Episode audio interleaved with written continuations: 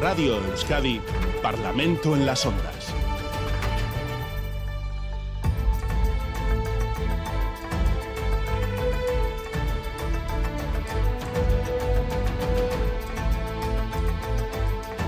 Son las 9 y 5 minutos de la mañana, tiempo ahora para el debate parlamentario en Crónica de Euskadi fin de semana en Radio Euskadi. Hoy están con nosotros, con nosotras, en los estudios aquí en Bilbao, Maitane y Piñazar por el Partido Nacionalista Vasco, Ian Echevarrieta, Euskal Herria Bildu e Isa González en nombre del Carrequín Podemos IU. Egunon, a las tres, buenos días. Egunon. Encantada de estar rodeada hoy de mujeres en este estudio. En Gasteiz, el resto de la alineación parlamentaria de hoy, Gloria Sánchez del Partido Socialista y Carmelo Barrio del Partido Popular, también Amaya Martínez en nombre de Vox. Según también a ustedes, buenos días. buenos días. Buenos días a todos. Bueno, una tertulia hoy eh, muy, muy pegada eh, a la actualidad, que comenzamos pidiendo eh, pues una valoración a las y los parlamentarios eh, en nuestras eh, mesas de hoy de la noticia que saltaba ayer a los medios en clave eh, preelectoral. Íñigo Urcullu no va a repetir como candidato del Partido Nacionalista Vasco de cara a las próximas elecciones al Parlamento Vasco, que van a ser el año que viene. Su partido va a dar comienzo el lunes al proceso de designación del candidato o candidata con una propuesta a las bases. Un proceso de abajo a arriba, como los ilchales acostumbran a decir, con una propuesta por parte de la Ejecutiva, pero que son las bases las que eh, eligen, las que refrendan o incluso, según los estatutos, podrían presentar también candidatos alternativos. Esto, como decimos, va a ser a partir del lunes. La noticia es que Urcullu no va a ser candidato el año que viene. Esta que termina, por tanto, es su tercera y última legislatura eh, como el Endacari. Vamos a hacer una ronda de valoración de los partidos políticos. Partido Nacionalista Vasco, en este caso, eh, Maitane y Piñazar. Aurrera. Bueno, pues eh, me vais a permitir, yo entiendo que es una, una, noticia que, que interesa mucho a la a la ciudadanía, pues teniendo en cuenta que somos el partido mayoritario, pues evidentemente es una noticia que, importa. Pero me vais a permitir que me remita a, la nota a la nota o a las palabras que ayer el Euskadi Buru pues eh, publicó y, o hizo llegar a los medios de comunicación, ¿no? Como has dicho, el proceso interno que nosotros eh, en el seno del partido solemos eh, llevar a cabo para la elección de las candidaturas todavía no ha comenzado es potestad del Euskadi Buru el que comience o dar comienzo a, ese proceso, no ha comenzado y este lunes en la reunión que tenga el Euskadi Buru la Ejecutiva Nacional, pues hablará sobre este tema, con lo cual pues entiendo, como he dicho al principio, que sea una noticia pues que cause, cause muchísimo interés, pero bueno, yo como miembro del Vizcay Burubachar y también siendo parlamentaria, pues me vais a permitir que por respeto al propio partido y también a los afiliados y afiliadas, pues me ciña a lo que el Euskadi Burubachar dijo ayer, que el proceso todavía no ha empezado y que este lunes se reunirán pues para, para hablar del, del tema, nada más. Un proceso que no ha empezado, pero sin duda empieza con un, bueno, pues con un punto de partida importante la no repetición en esa candidatura del actual Endacari. Sí, pero bueno, me vuelvo. Lo dejamos ahí. Sí, sí, me vuelvo a ceñir. Es que no ha comenzado todavía el proceso. Eh, como, como has dicho tú también al inicio, los afiliados y afiliadas en ese proceso, pues eh, pueden, eh, pueden proponer otro tipo de candidaturas, con lo cual, si el proceso no ha comenzado, pues no, no, no tenemos nada que decir. Me remito a lo que dijo ayer el Euskadi Bachar y cuando tenga alguna información que dar, pues bueno, cuando lo considere oportuno, lo hará. Bueno, pues esperaremos a las eh, oportunas eh, bueno, noticias por parte, en este caso, oficiales del partido eh, a partir de este próximo lunes. Hoy en Echevarrieta, es que le reabildo. Bye. bueno, creemos que el constante goteo errático ¿no? de noticias de ayer nos mostraban que estábamos asistiendo en directo a una crisis política interna dentro del Partido Nacionalista Vasco y no sé, la sensación de, de estar viendo, eh, no sé, House of Cards, eh, nos mostraban pues la retirada de, confianza a Urcuyo, ¿no? Por parte de su partido, que es algo que, que hoy reproduce en todos los medios de comunicación. Y, creemos que esto muestra que entre este contexto político y social actual, bueno, el partido está desgastado y que este mismo contexto necesita de un cambio de ciclo al que no se está sabiendo darle respuesta. Y frente a esto creo que cada cual y cada partido tiene que hacer no solo sus propias reflexiones, sino sus propias políticas y propuestas y procesos reglados, tranquilos. Y en nuestro caso también, ¿no? como ya se adelantaba, Arnaldo Otegui lo adelantaba en esta misma casa, lo trataríamos este lunes y que también pondríamos ¿no? frente, frente a la mesa pues, propuestas políticas, planes de trabajo para poder eh, pues, refrendar este cambio de ciclo que, necesita el país. En el caso de Euskal Herria también estaremos pendientes, por tanto, de esa decisión que se va a comunicar eh, el próximo lunes. El lunes empieza el proceso, efectivamente. Mm. Osondo, eh, Gloria Sánchez, Partido Socialista de Euskadi, cuando quiera. Eh, no creo que sea el momento de que nosotros entremos a hacer mm. ninguna valoración cuando ni el propio Partido Nacionalista Vasco pues lo ha comunicado ¿no? y han dicho que iniciaran este proceso la próxima semana y nosotros por supuesto somos muy respetuosos con las decisiones internas de otros partidos y con sus tiempos y no creemos que nosotros tengamos que inmiscuirnos y bueno, hablando de cambios, me vais a permitir que, felicite a, a José Santano, que va a dejar de ser alcalde de Irún para pasar a asumir después de 21 años al frente de la alcaldía pues la responsabilidad como secretario de Estado en el Ministerio eh, de Transportes. Eh, yo creo que gana el Ministerio de Transportes y pierde Irún, aunque también le da una plataforma para ayudar al desarrollo y, ayudar también a la comunidad autónoma eh, vasca dentro de sus responsabilidades en el Ministerio de Transportes.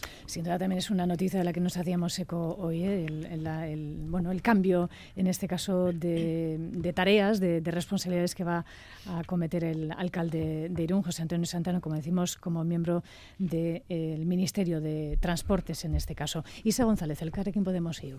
Bueno, pues eh, seguramente lo que veamos en Irún es lo que estamos viendo con todos estos eh, periodos electorales, ¿no? que es el cambio de nombres y de caras mm. y, ese, yo creo que ese relevo natural casi que se tiene que dar en las instituciones de que entren caras nuevas, que debe ser natural, que no ha sido natural porque llevamos muchísimo tiempo con unos partidos muy asentados en los gobiernos, en los municipios, en las diputaciones y que es el momento, es el momento yo creo que ahora de cara a estas autonómicas, que, que todo el mundo se ponga las pilas y piense que, que es necesario regenerar las caras en la política, que es necesario porque, porque la gente está muy lejos de lo que hacemos en las instituciones y es necesario que, se acerque.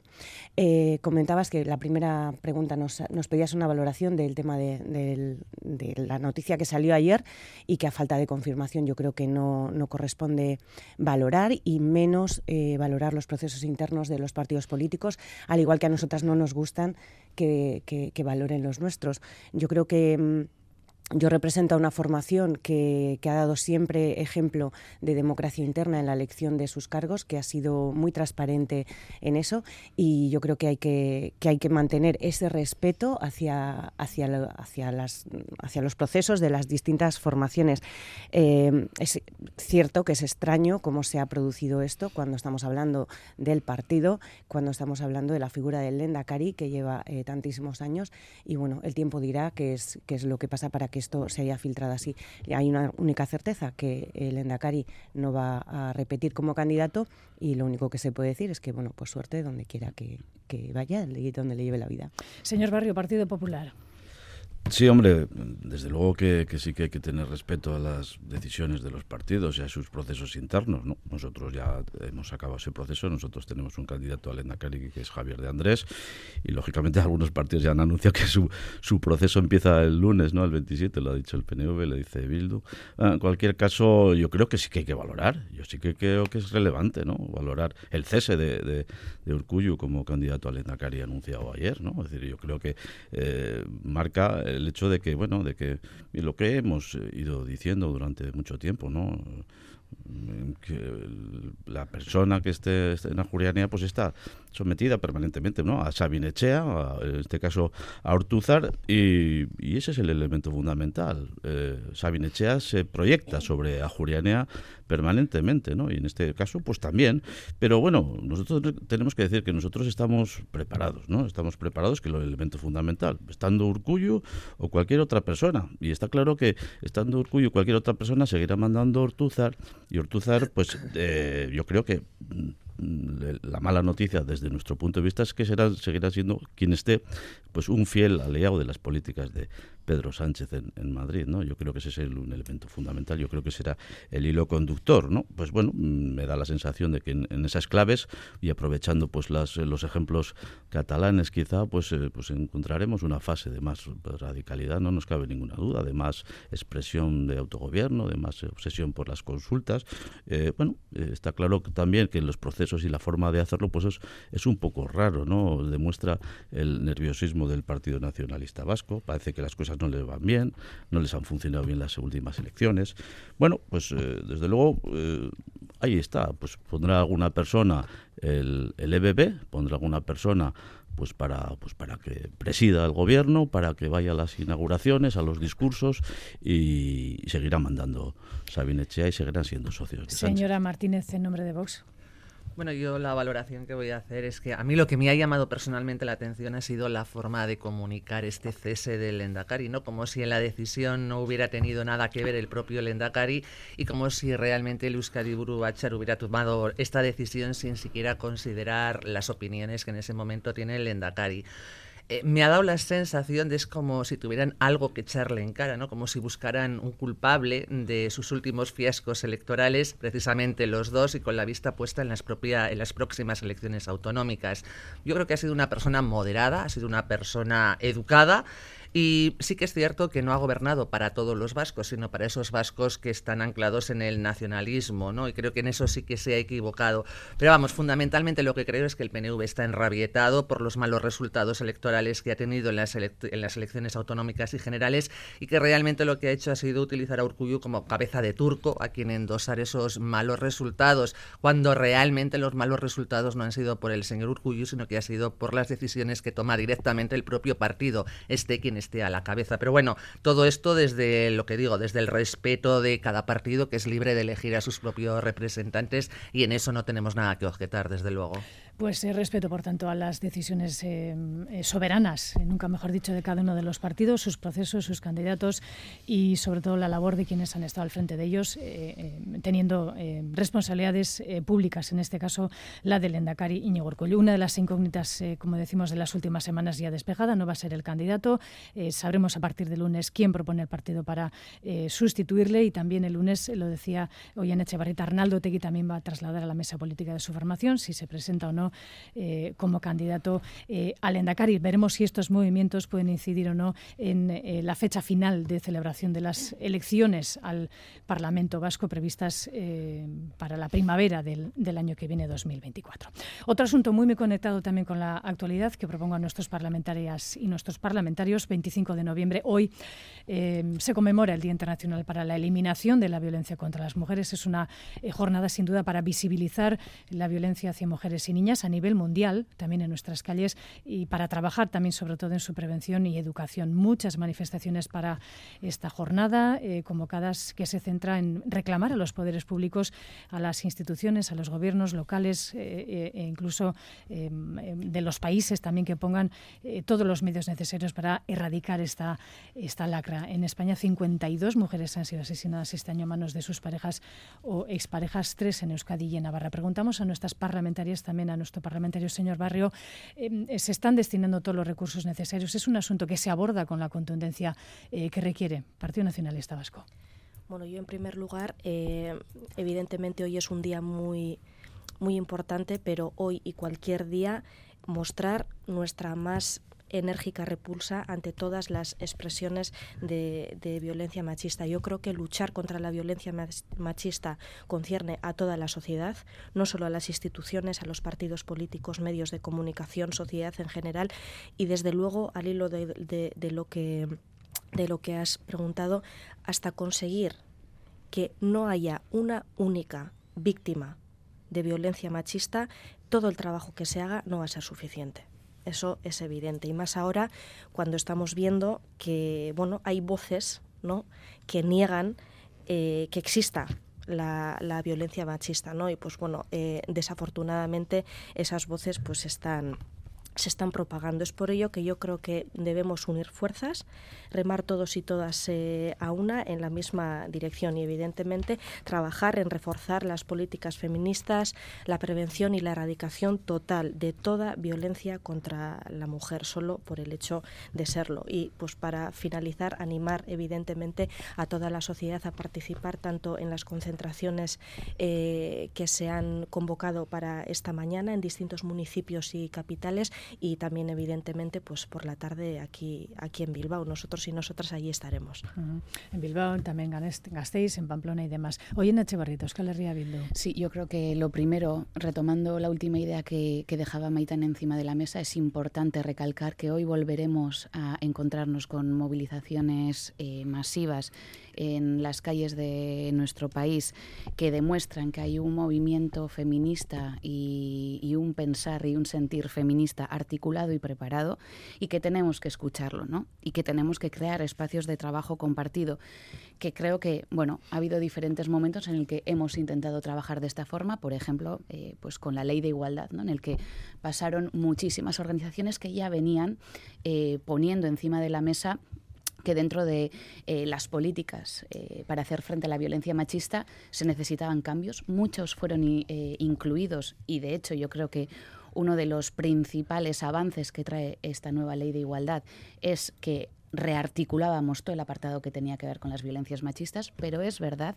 que frente a eso también eh, necesitamos y hay que reforzar eh, pues eh, las diferentes bueno tanto propuestas económicas como, como de servicios que se ponen ahí. ¿no? Yo creo que hay que se ha creado mucho y hay que ponerlo en valor. Por ejemplo, el teléfono Satevi, creo que es un teléfono que bueno, un teléfono, es un equipo de profesionales detrás de una línea telefónica que trabaja impresionantemente bien, que responde a las necesidades no solo de las víctimas que están llamando, sino del entorno que muchas veces utiliza este teléfono para preguntar eh, bueno, sobre si se está dando realmente una situación de violencia o no y cómo hacerle frente. El incremento de llamadas a este teléfono ha sido exponencial los últimos años. Eso es gracias a que las mujeres que llaman sienten que hay herramientas a las que pueden eh, agarrarse para hacer frente a la situación de violencia y por eso si las llamadas suben, creo que tenemos que reforzar pues, el propio eh, sistema SATEVI en estos momentos y también el acompañamiento que, después se le da a, las, eh, a las víctimas de violencia. ¿no?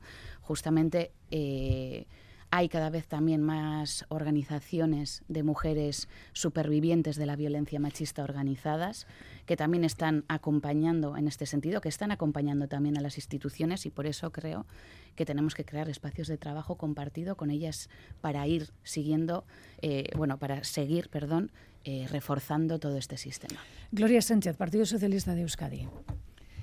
Sí, yo como señalo nuestro secretario general del PSOE, Neco Andueza, creo que es importante esta expresión.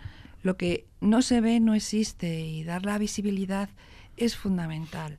Es fundamental y no es un gesto, sino que es decirle a las víctimas, a las a los agresiones, al conjunto de la sociedad de que no están solas las víctimas, que, está, eh, que, eh, que tienen una protección. Yo creo que la ley eh, de 2004 de 28 de diciembre de medidas de protección integral contra la violencia de género marcó un punto de, inflexión muy importante y diferenció la violencia de género de otro tipo de violencias. Y desde entonces hemos avanzado mucho.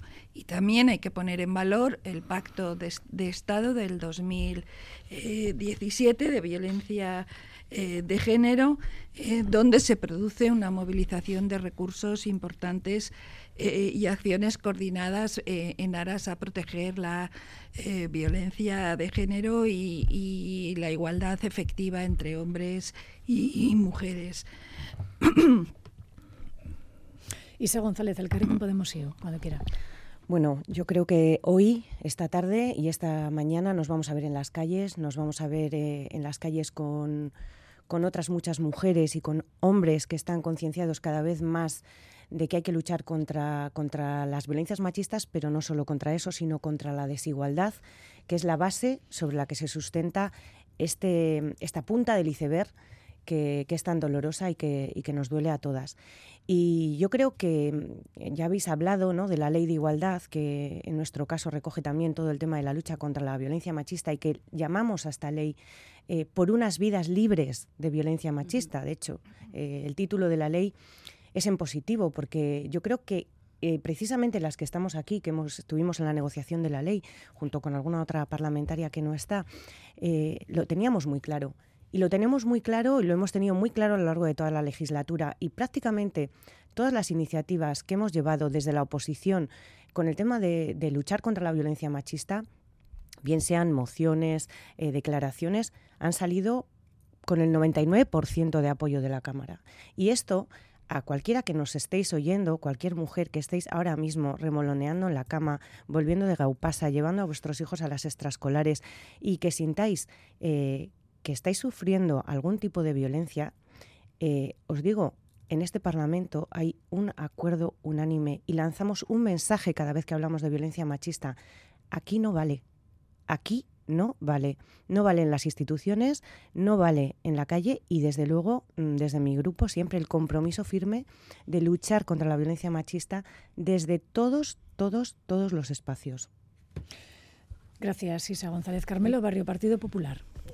Sí, bueno, eh, dice Gloria que luego le des un poquito de tiempo porque ha tenido que beber agua y, de, y, acuerdo, las, de acuerdo, de acuerdo. Pero bueno, eh, yo creo que eh, los, los, partidos políticos tenemos un importantísimo papel, ¿no? Somos representantes de, la ciudadanía, de las mujeres y hombres del país y tenemos que, que, tenemos que tener ese papel de, de transmitir también al conjunto de, las, de, la sociedad todo ese rechazo, ¿no? Explicarlo bien a esos comportamientos, ¿no? Ese, y además ese, ese compromiso con esta sociedad de luchar contra la violencia contra las mujeres. Yo creo que eso es un elemento fundamental y desde luego mi partido también ayer hizo un acto importante y yo creo que, que en eso nos tenemos que concentrar. Efectivamente, como se ha dicho antes, el pacto de Estado eh, es un eh, instrumento importante y yo creo que la búsqueda de la, de la unanimidad, de las inmensas mayorías para seguir profundizando y seguir avanzando políticamente también en, en eliminar esta, esa lacra es algo fundamental. Pero tiene que haber muchas actuaciones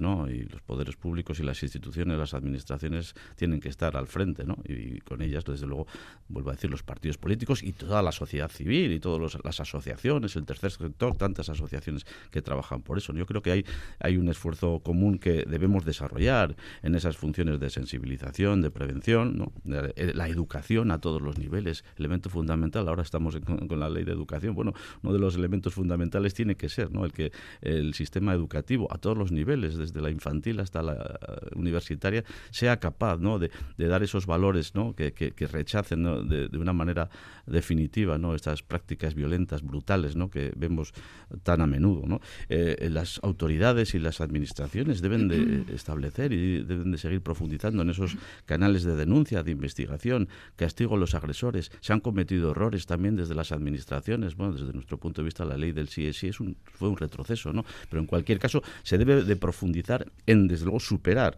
los errores y, establecer esos canales de denuncia, esa investigación, ese castigo a los agresores de una manera clara, ¿no? Y, sobre todo, ¿no? Se tiene que plantear el asunto de la cercanía a las víctimas, esa cercanía que es de muchas mm, clases, ¿no? De, que es social, que es sanitaria, que es a todos los niveles, ¿no? Y lógicamente por ahí hay que profundizar, ¿no? Eh, y que además que los potenciales agresores, ¿no? que los potenciales agresores o que lo, quien lo piensa ¿no? en algún momento, ¿no? sientan que están observados, sientan que, están vigilados, ¿no? Eh, y desde luego y, esa relación que tratan de escenificar o de en la que actúan esa, esa relación de poder ¿no? hacia personas pues más indefensas o más vulnerables, pues no se, se vea limitada, coartada y desde luego la sociedad sea capaz. Yo me, eh, acabo con, con lo que dijo la fiscal jefe de Álava, ¿no? que es una buena noticia de alguna manera. La fiscal jefe de Álava decía ayer, en, el marco de esto, que cada vez eh, hay, más,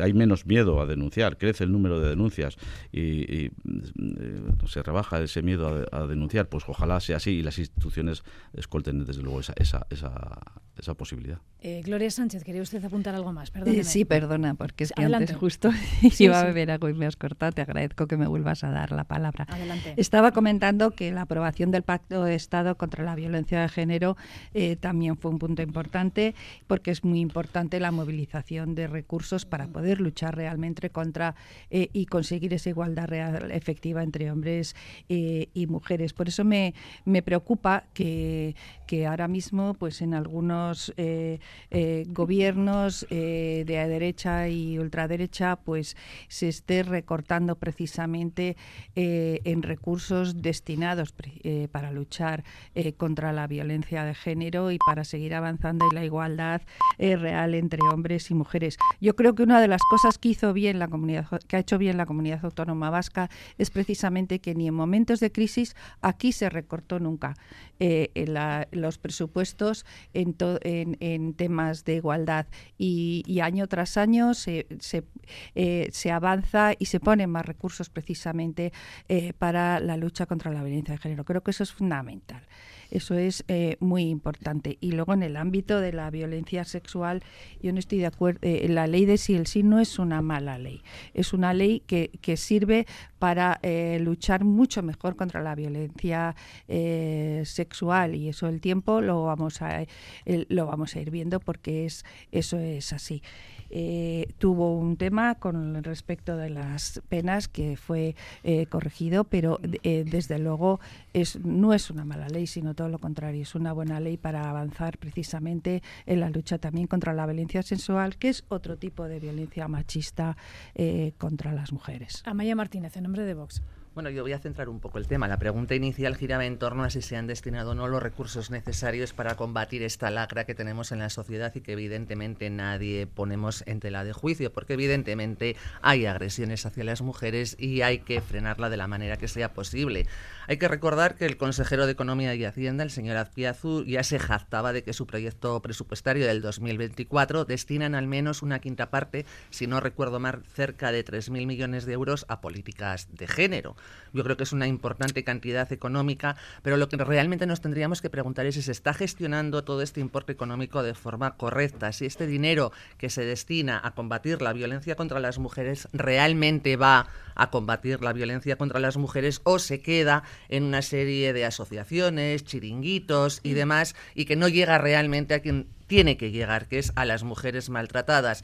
Hemos visto que pese a que hablaban de que se ha iniciado el Ministerio, el Ministerio de Igualdad, yo he hecho una valoración de todas las agresiones hacia mujeres que ha habido desde esta creación del Ministerio de Igualdad a fecha de hoy y curiosamente las agresiones contra las mujeres han aumentado. Yo creo que lo que tendríamos que hacer es una valoración de por qué aumentan y no disminuyen cuando más recursos se están destinando, cuando hay un Ministerio de Igualdad destinado única y exclusivamente a esta función, ¿por qué aumenta el número de mujeres maltratadas? Quizás es porque algo estamos haciendo mal. Y evidentemente, si nos vamos a la ley del sí es sí, nadie me puede decir que es una buena ley. Por Dios, esto es impensable. Una buena ley no puede ser aquella que pone a violadores y a agresores sexuales en la calle o que reduce sus penas. Yo creo que si realmente queremos acabar con esta lacra, tenemos que empezar a tomar medidas mucho más serias, como por ejemplo eh, aumentar las penas a los violadores.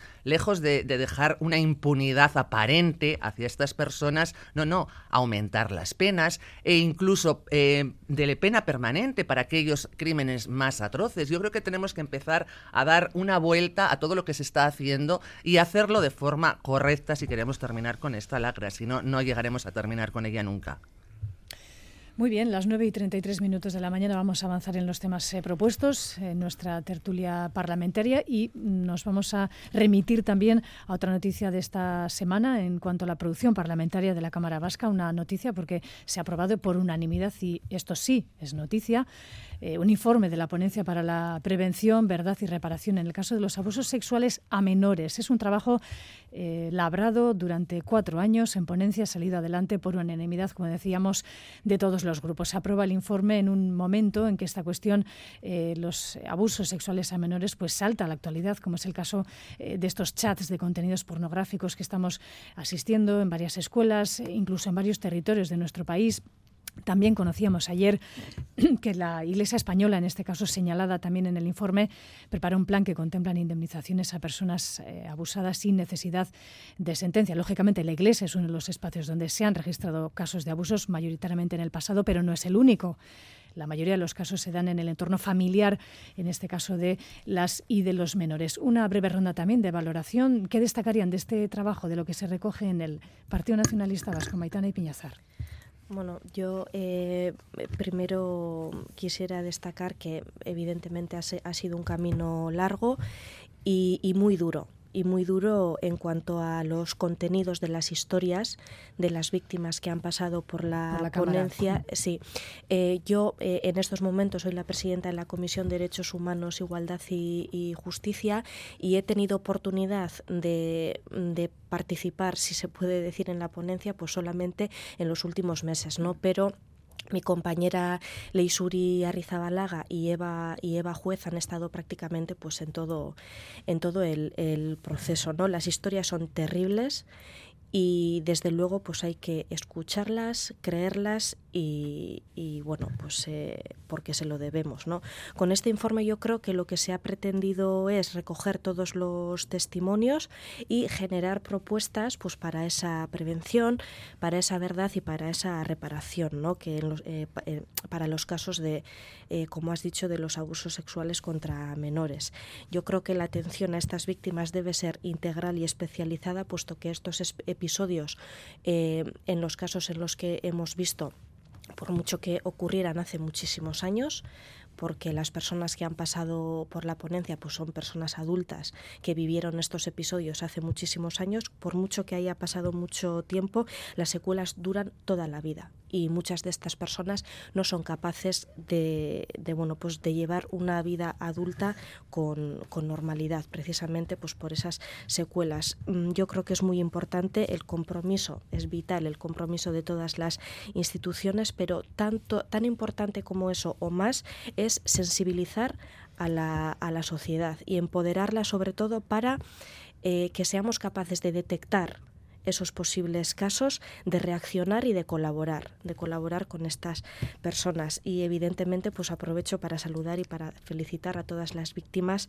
que han pasado por la ponencia y a todas aquellas que por distintos motivos pues eh, no han podido no han podido hacerlo, pero que seguro que eh, acogen este este informe con mucha felicidad. Hubo representación amplia representación también de, algunas de las familias o las asociaciones en la en la Cámara Vasca este pasado jueves si no me equivoco. Oye, Nache Barrieta, Euskal Herria Bildu. Sí, yo como hacía Maitane, lo primero que pondría encima de la mesa es la forma que hemos tenido de trabajar. Esta ponencia se crea en 2019 y su eh, eh, bueno desde el inicio eh, aparte de Euskal Herria Bildu, Partido Nacionalista Vasco, Partido Socialista, el Carrequín Podemos Izquierda Unida y el Partido Popular hemos trabajado de una forma empática, en confianza, en respeto hacia lo que estábamos escuchando y en respeto hacia las víctimas que estaban pasando por la ponencia y con ganas de responder positivamente a todo aquello que se estaba dejando encima de la mesa. Y gracias a eso tenemos un informe que ha sido luego aceptado mayoritariamente, pero yo me quedo con el proceso, que creo que no muchas veces se dan este tipo de procesos en el Parlamento y creo que son importantes, porque hemos sabido escuchar, y hemos sabido actuar a partir de esa escucha y eso creo que es muy importante.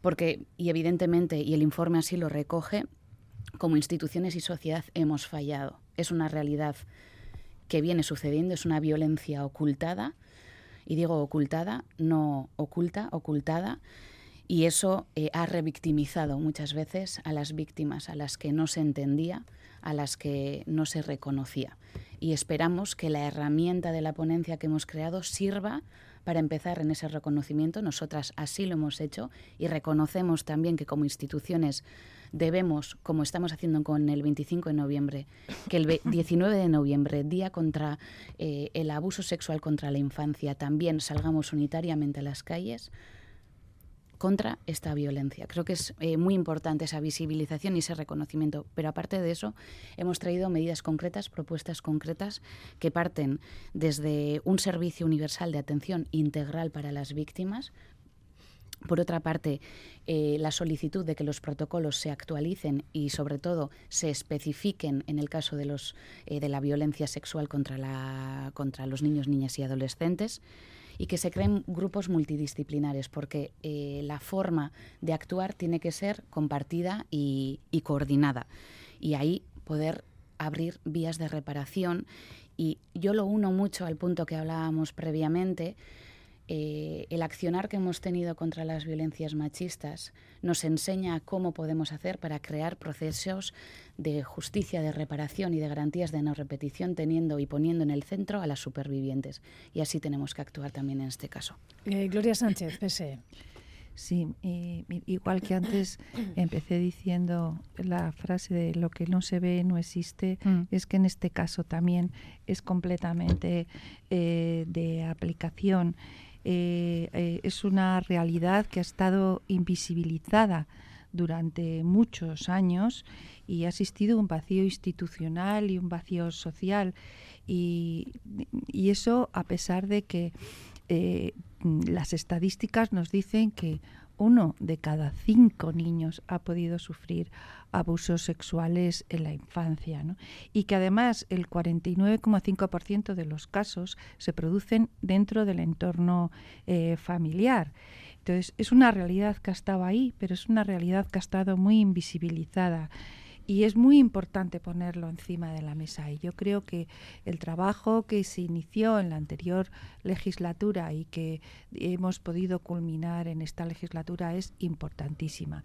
Y yo también quiero destacar eh, la enorme colaboración que hemos tenido todos los grupos parlamentarios que hemos participado en la ponencia y, hemos podido ver todos pues eh, cómo eh, eh, lo duro que ha sido para las víctimas el dar ese paso, el venir a a abrirse y a contarnos toda su este, eh, toda, toda su experiencia, esa situación tan traumática.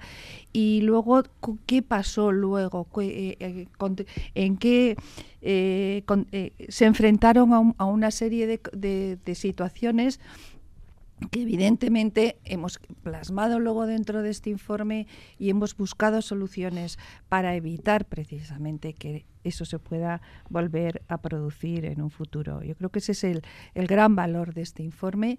Eh, ha sido un proceso muy largo y muy complicado, eh, porque, no, porque evidentemente no todas las víctimas están en condiciones en un, eh, inmediatamente de acudir a la, y comparecer en la ponencia.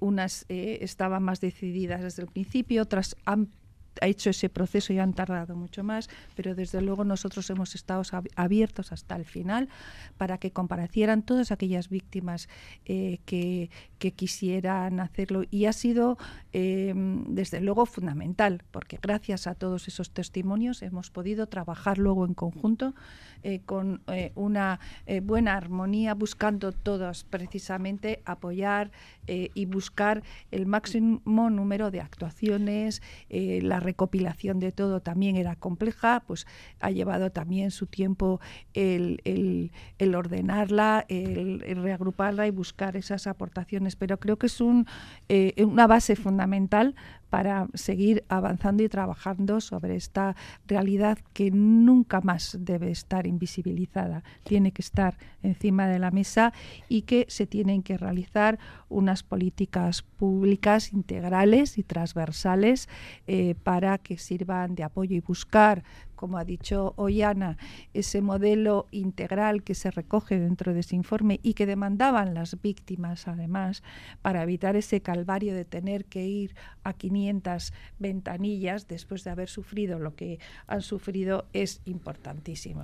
Y, ese, y ese modelo se recoge dentro del informe y, se va eh, a poner eh, en, marcha dentro de nuestra comunidad autónoma. Eh, señor Barrio, Partido Popular. Isa, Isa. Oh, perdóneme. Gracias Gracias, Carmelo. Gracias, Carmelo. muy bien, muy bien. Te he visto ahí, te he visto. Hoy te veo muy atento, ¿eh? muy atento a que todas tengamos nuestro espacio. en cambio no, hombre, me perdonarán. Que te voy a quitar el puesto. adelante, por favor. Bueno, a ver, eh, lo primero de todo es eh, desde mi grupo un reconocimiento a todas las víctimas y supervivientes que han pasado por esta ponencia reconozco, como lo han hecho mis compañeras, que es lo más duro que he hecho en, que me ha tocado en lo que me ha tocado trabajar en el Parlamento en mm. estos tres años y medio que llevo. Eh, escuchar a gente compartir su, su herida vital eh, es durísimo y todas hemos llegado de una manera a esta ponencia y a este tema y salimos de otra. Mm.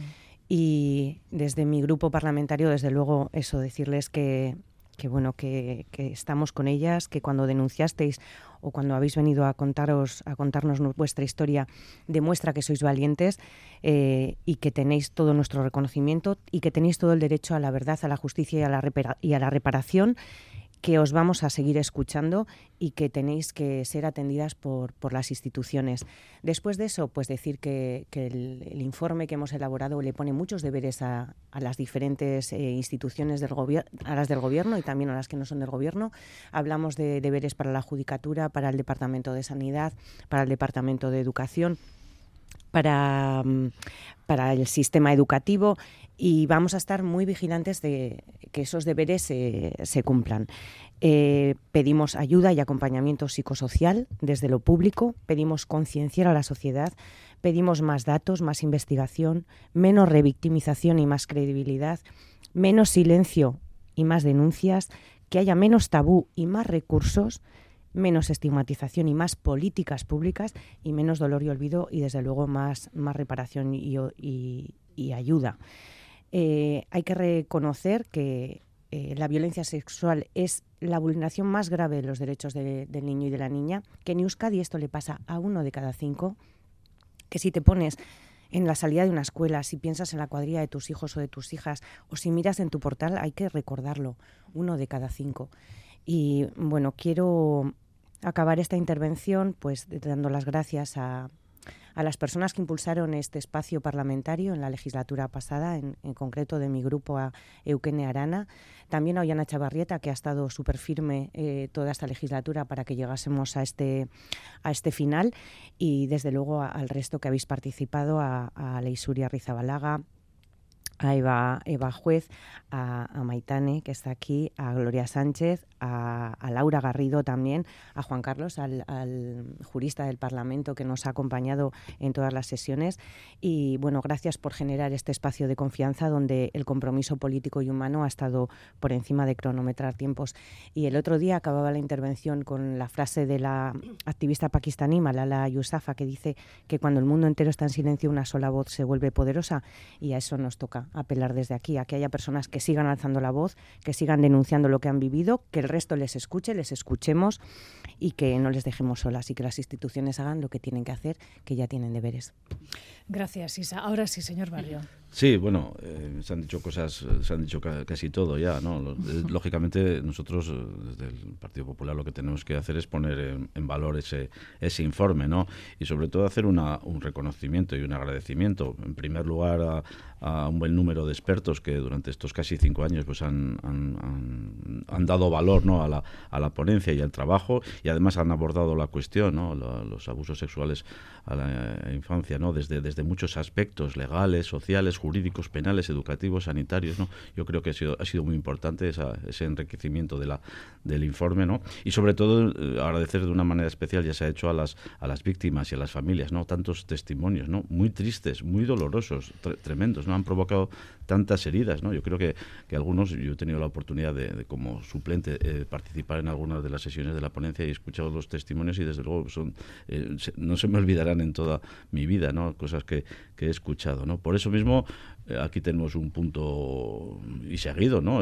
Con este informe queda mucho camino por recorrer, mucho camino por recorrer en el análisis y la investigación para superar esta lacra. ¿eh? Eh, pero bueno, esto es un granito de arena, el trabajo de la ponencia, ¿no? Las prioridades están claras, ¿no? Que es proteger, la protección a los niños y a las niñas de estas expresiones de acoso, de violencia y tomar todas las medidas que, estén en mano desde las diferentes instituciones ¿no? para impedir que se sigan produciendo, la visibilidad de esa realidad, las políticas y medidas de prevención. Volvemos a hablar del, del sistema educativo como elemento fundamental, la investigación, la detección de riesgos, eso nos dicen pues los juristas, los, el ámbito judicial, los canales de denuncia, identificación de las actitudes y la reparación. ¿no? Son unas cuestiones, pero tenemos que decir también que la sociedad, y eso, eso será lo bueno, ¿no? Con estas medidas está más alerta que nunca. ¿no? Yo creo que desde ahora, desde las distintas administraciones e instituciones, se puede hacer mucho y yo creo que ese es el elemento fundamental, pero hay una conciencia social para abordar esta situación y atajarla, ¿no? O sea, como se ha dicho antes, en los distintos ámbitos, el familiar sobre todo, pero el escolar, social, deportivo, digital ahora, ¿no? Se, se debe seguir actuando y mucho, ¿no? Y yo creo que esa es la función también que tenemos que hacer los partidos, también el, ponernos a la cabeza también de esta, de esta superación de esta lacra. Amaya Martínez, en nombre de Vox, cerramos ya esta valoración. Cuéntenos. Bueno, pues desde nuestro grupo estamos de acuerdo en la necesidad de esta ponencia. Creemos que además es muy positivo lo que se ha sacado. Bueno, se han sacado unas conclusiones que evidentemente tienen mucho de sentido común, pero no creo que absolutamente nadie se haya sorprendido de las conclusiones alcanzadas y del sentido de las recomendaciones. Es algo que todos entendíamos que iba a ser así, por lo cual creemos que sí que se ha perdido bastante tiempo en el camino. Eh, estamos de acuerdo, como digo, en visibilizar un problema que ha sido invisible. Tengamos en cuenta que el abuso sexual a los menores, eh, aparte de ser traumático, es terrible porque son unas víctimas inocentes que en muchos casos no pueden defenderse por sí mismos porque son menores y encima si se les silencia, pues bueno, llegamos a esto y creo que hay que tener muy en cuenta que esto, como han dicho, se produce básicamente en el entorno familiar. Por eso Vox siempre hace tanto hincapié en sacar una ley contra la violencia intrafamiliar, que es donde más tienen lugar todo tipo de violencia.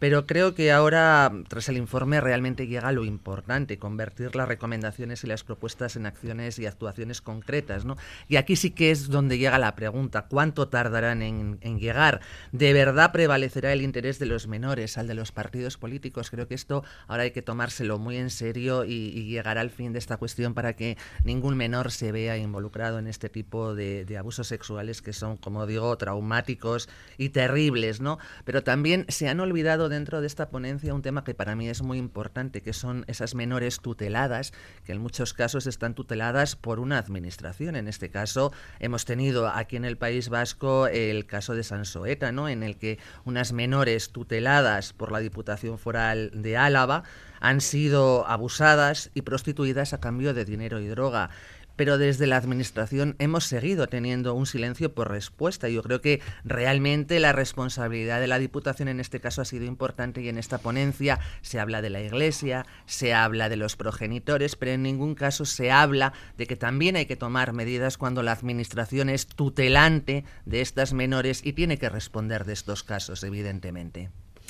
Muy bien, las 9 y 51 minutos. Tenemos eh, ocho minutitos para finalizar con eh, bueno, pues unas respuestas flash en torno al último tema que les proponíamos, como es el caso de la Ley de Educación, una tramitación que está llegando ya a la recta final en su, en su recorrido parlamentario, el debate de las enmiendas parciales, pero que bueno, eh, podría en estas próximas jornadas bueno, tener un, hito que va, va, a poder cambiar incluso la finalización de esa tramitación parlamentaria.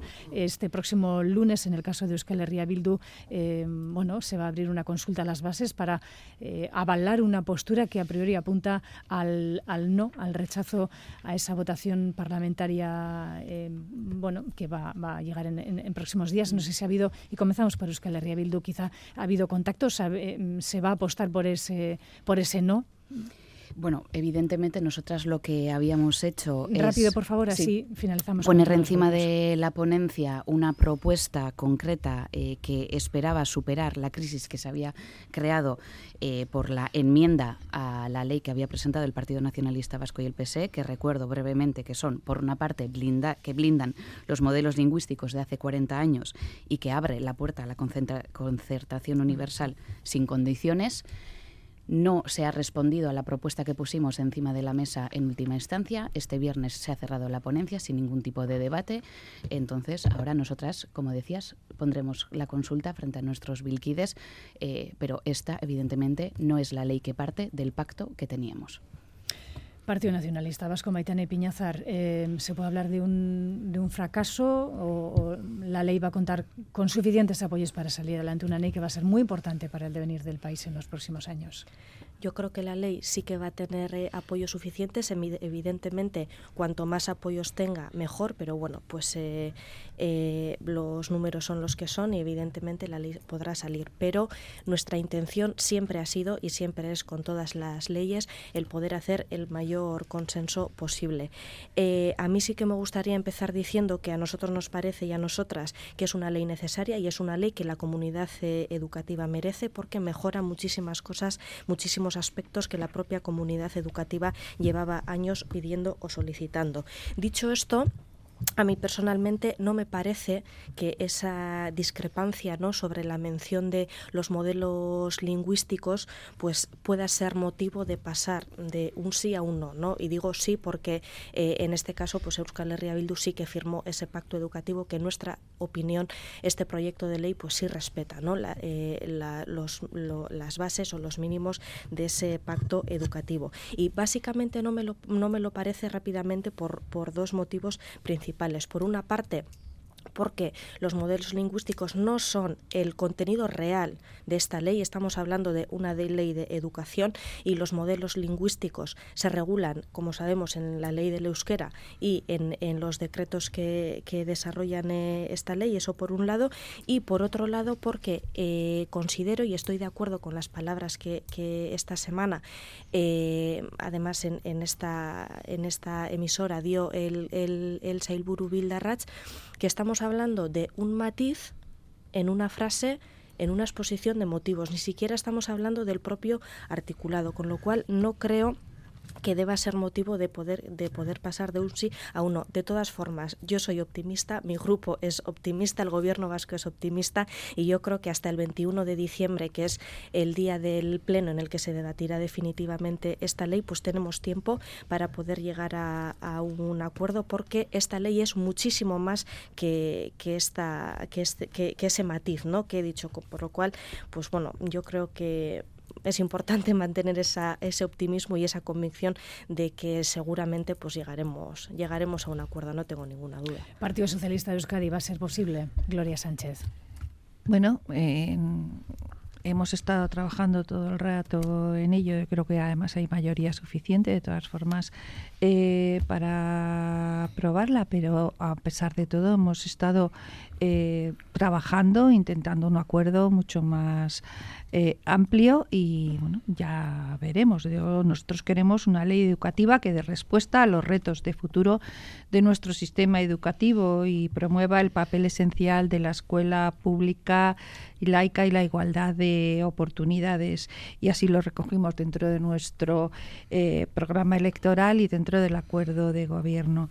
Y por ello, desde el Partido Socialista hemos trabajado a lo largo de estos meses de debate en torno a la ley para garantizar eh, en, este proceso la apuesta por una escuela pública de equidad, la lucha contra la segregación, el refuerzo del trilingüismo, la evaluación continua y externa del sistema. Y todo ello para favorecer el éxito escolar eh, del alumnado y nosotros apostamos por la educación como derecho fundamental y universal y por un sistema educativo público, gratuito, diverso, inclusivo, laico y democrático. Y en esta dirección han ido nuestras enmiendas al proyecto de ley educativo, ¿no? Y, y, lo que queríamos, con entre otras cosas, era garantizar el carácter vehicular del euskera y el castellano y un tercer idioma y clarificar la vigencia de los modelos lingüísticos, modelos lingüísticos que están vigentes y no nos negamos a que sean actualizados porque pueden ser flexibles y, dinámicos, pero los modelos lingüísticos están vigentes. el Carrequín Podemos y un titular, por favor, Isa. Bueno, pues un proyecto de ley de educación que en lugar de ir aumentando y profundizando el consenso ha ido destruyéndolo y creando mayor disenso, pues no nos parece un, buen punto de partida. Eh, bienvenido mm, Bildu, Euskal Herria Bildu, al club de quienes llevamos meses y meses afirmando que, que el gobierno incumple lo pactado y no nos engañemos, esta ley ha tenido el aval de Euskal Herria Bildu hasta hace unas semanas, eh, que se han desmarcado porque no les queda otra que el ultimátum y le dicen al PNV o con nosotras o con el PSOE. Y si Euskal Herria Bildu hubiese estado antes del antes del lado de las agentes de la pública, pues seguramente podríamos haber hecho más fuerza en la defensa de la escuela pública y no solo en la eliminación de, los modelos lingüísticos. Y tiene que explicar dónde ha estado hasta ahora. Desde luego, una ley que nace con la comunidad de la escuela pública en contra, con unos apoyos parlamentarios tan limitados, aunque sean aritméticamente suficientes, no es un buen punto de partida y por eso desde el Carrequín Podemos Izquierda Unida hemos pedido una paralización del trámite de la ley de educación. En el caso del Partido Popular y Vox están eh, ambas formaciones en contra también de la ley. Un titular, si puede ser, Carmelo y, Amaya. Lo que, lo que yo digo es que lo que mejor puede hacer Urcullo en, en, una de sus últimas actuaciones es retirar este proyecto de ley y mejor afrontar el debate en otra legislatura con tiempo y razón. Está bien claro que hoy todo es un lío. Nadie sabe lo que quiere regular esta ley en relación con los modelos lingüísticos. Y, desde luego todo es un lío. Yo creo que, que hay que... Eh, cambiar absolutamente el concepto en este proyecto de ley. Es un proyecto de ley con más dirigismo, más publificación. No puede ser que solo el eje vertebrador sea el euskera. Tenemos dos idiomas, euskera y castellano, y además es una ley cargada de controles públicos y políticos. Amaya Martínez, finalice, por favor. Bueno, pues muy brevemente. Dicen que lo que mal empieza, mal acaba, y ese triste fin puede ser el de la Ley Vasca de Educación. Tengamos en cuenta que empezó mal con un acuerdo inicial entre fuerzas nacionalistas, principalmente PNV y Bildu, que lo que pretendía era supeditar la educación a su forma de entender este país y olvidando todos esos consensos alcanzados hasta ahora y lo que han hecho ha sido pergeñar un texto en el que todo cabe y deja manos libres al Ejecutivo. Pues eh, muchísimas gracias a todos los eh, representantes. Hasta el sábado que viene. Buena semana.